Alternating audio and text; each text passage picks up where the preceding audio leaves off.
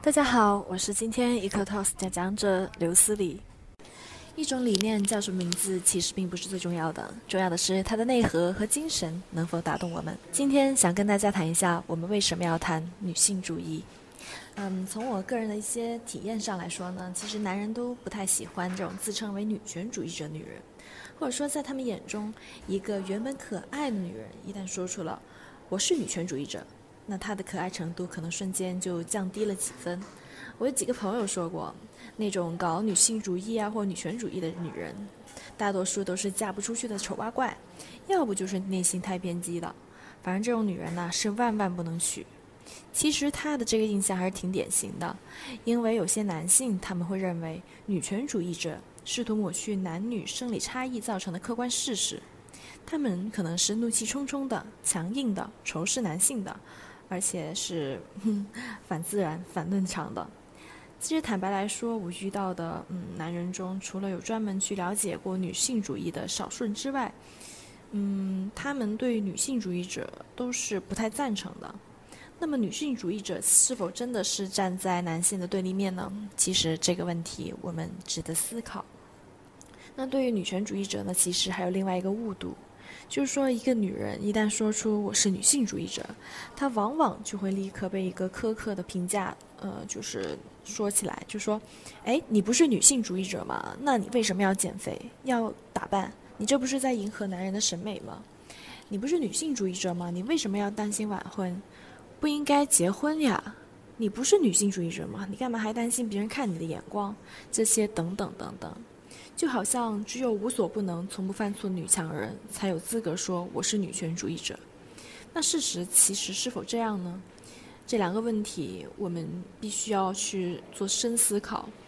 嗯，其实我听过不止一次男人们委屈的说：“这年头啊，哪有什么还有什么男权，都是女生在欺负男生，男人多不容易，要买房子没能力，还被你们这些女人给逼死。”其实面对这种问题呢，我想做两点的一些回答。第一呢，就是说男人们有没有体会过做女人是什么样的感觉？我看过一篇文章，文中谈到男女一个很大的感受上，嗯，就是差异在于羞耻感。女人很容易被骂作不知羞耻，是男人从来不用面对的。就挺胸走路啊，肥胖啊，和性有关的一些东西，骂脏话，夸耀自己的个人成就，公开承认自己喜欢钱财，公开承认自己渴望这个权力地位，嫁给有钱人或者是外国人，坚持自己的行事行为，被男人窥视，呃，偷窥，被男人侵犯，这些等等等等，都会让他们在别人眼里蒙羞。那同样的事情，是不是同等的让男人蒙羞呢？其实，呃，我可以假设一个情景，就假如说一个陌生的男人对一个女人暴露出性器官，这女的会觉得恐惧，觉得被攻击了。但是如果一个女的对一个男的暴露出一些，嗯，性器官或者说什么的，这男的就觉得会是被邀约、被勾引，就是觉得这个女人不知羞耻。但是其实，像现在有一些女人靠自己的勤奋跟努力，在工作的世界上得到了呃，看似得到了男人平等的地位，但她们依然有着很多比男人更多的顾虑，更多更多的禁区。所以说，嗯，女性主义其实倡导的是解放这些观念。那么第二呢，其实男人提出。嗯，我们男人也很不容易，这个感受正是和我们一开始提出的问题相关。甲甲方，呃，就是说，呃，我们面前有一个女性主义的战场，那么战场两边绝对不是男人跟女人，而是男人跟女人站在一起对抗性别的压迫和剥削。其实没有人是绝对的或者永恒的获益者。当我谈女性主义者的时候，我谈论的是要将女人从无止休的羞耻感中解放出来，掌握自己的身体，敢于说要，更有能力说不。第二点呢，就是推翻压迫着男人和女人的性别刻板印象。第三点呢，就是说，嗯，推翻以维持生育秩序为目的的，被律法构建起来的异性恋等于正确的观念。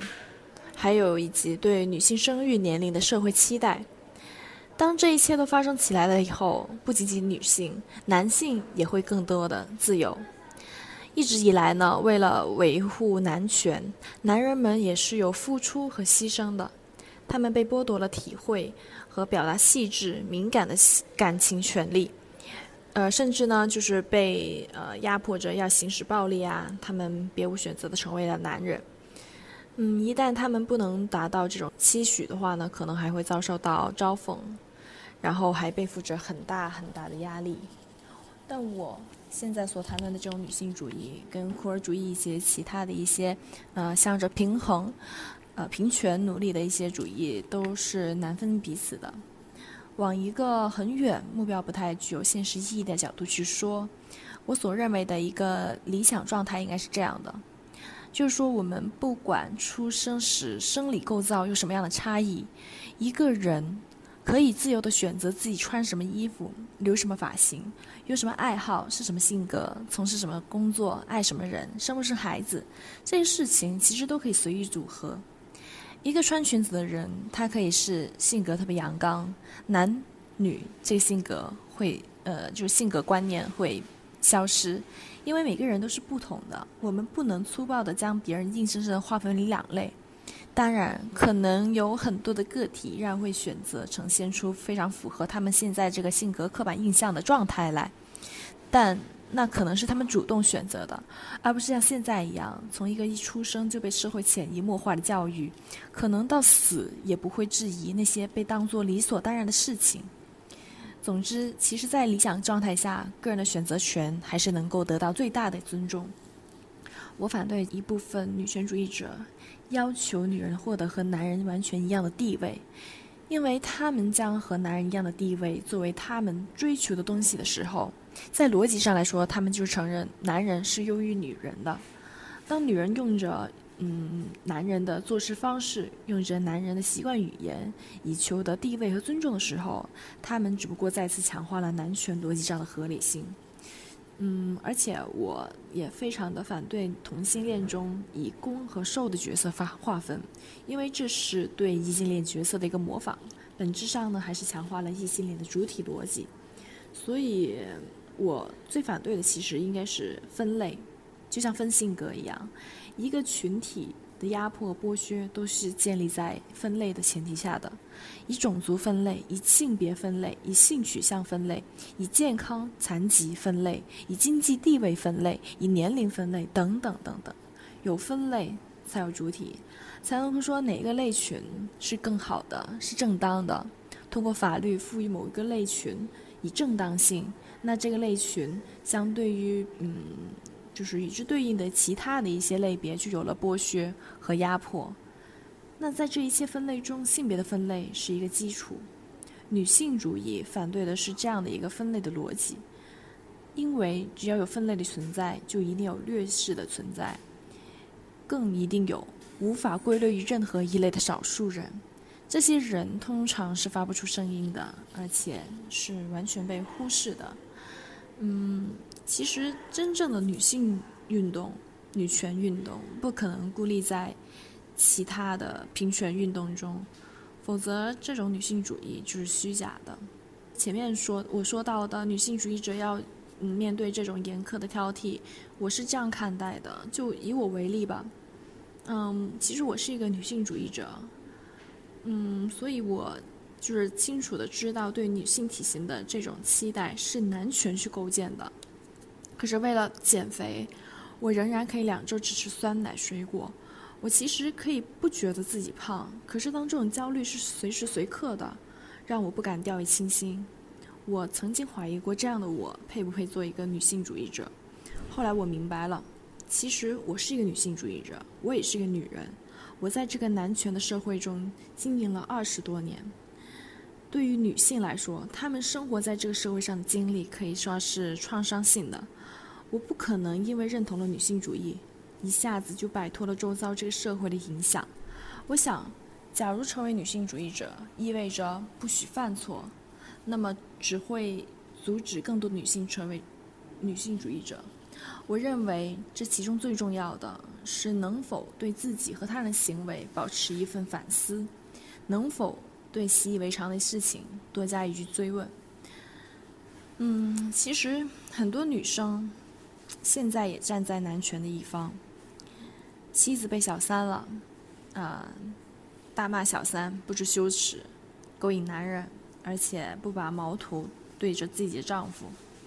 去年呢，其实有一个例子啊，就是说，呃，一个小女生被富二代的丈夫乱刀砍死，大家纷纷骂她活该，谁让她绿茶婊呢？爱钱非要嫁给富二代。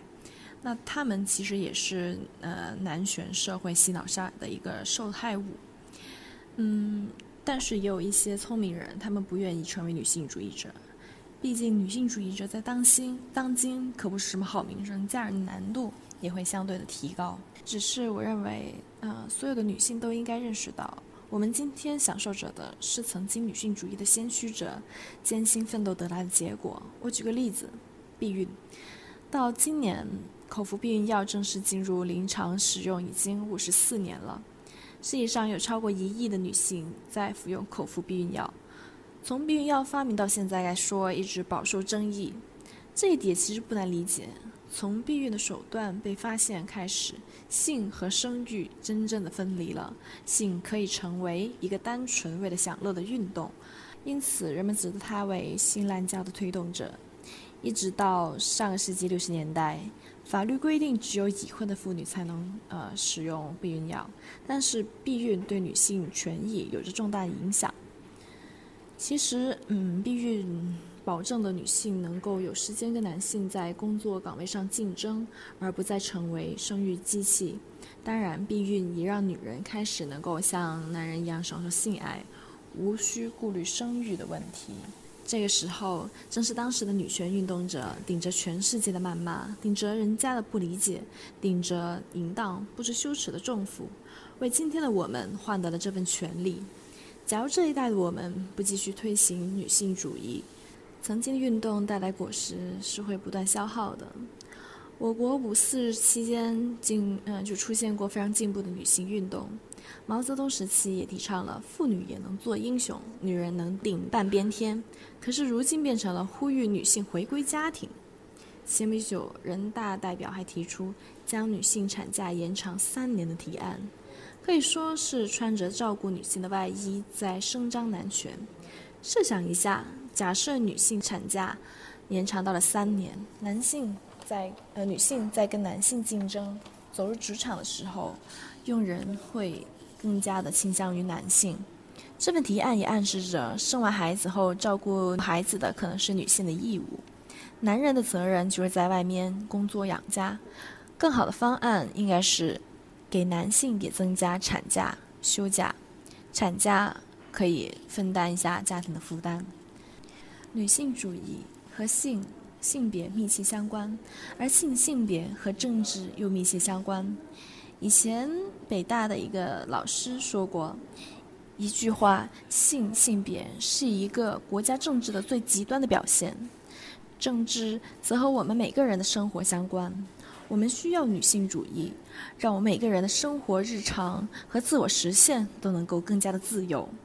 我们日常生活的一举一动，本来就可以成为我们的立场、我们的武器、我们的政治表达。” So finally, personal is political. 女性主义这个话题，我希望大家可以更加客观的去看待。谢谢大家。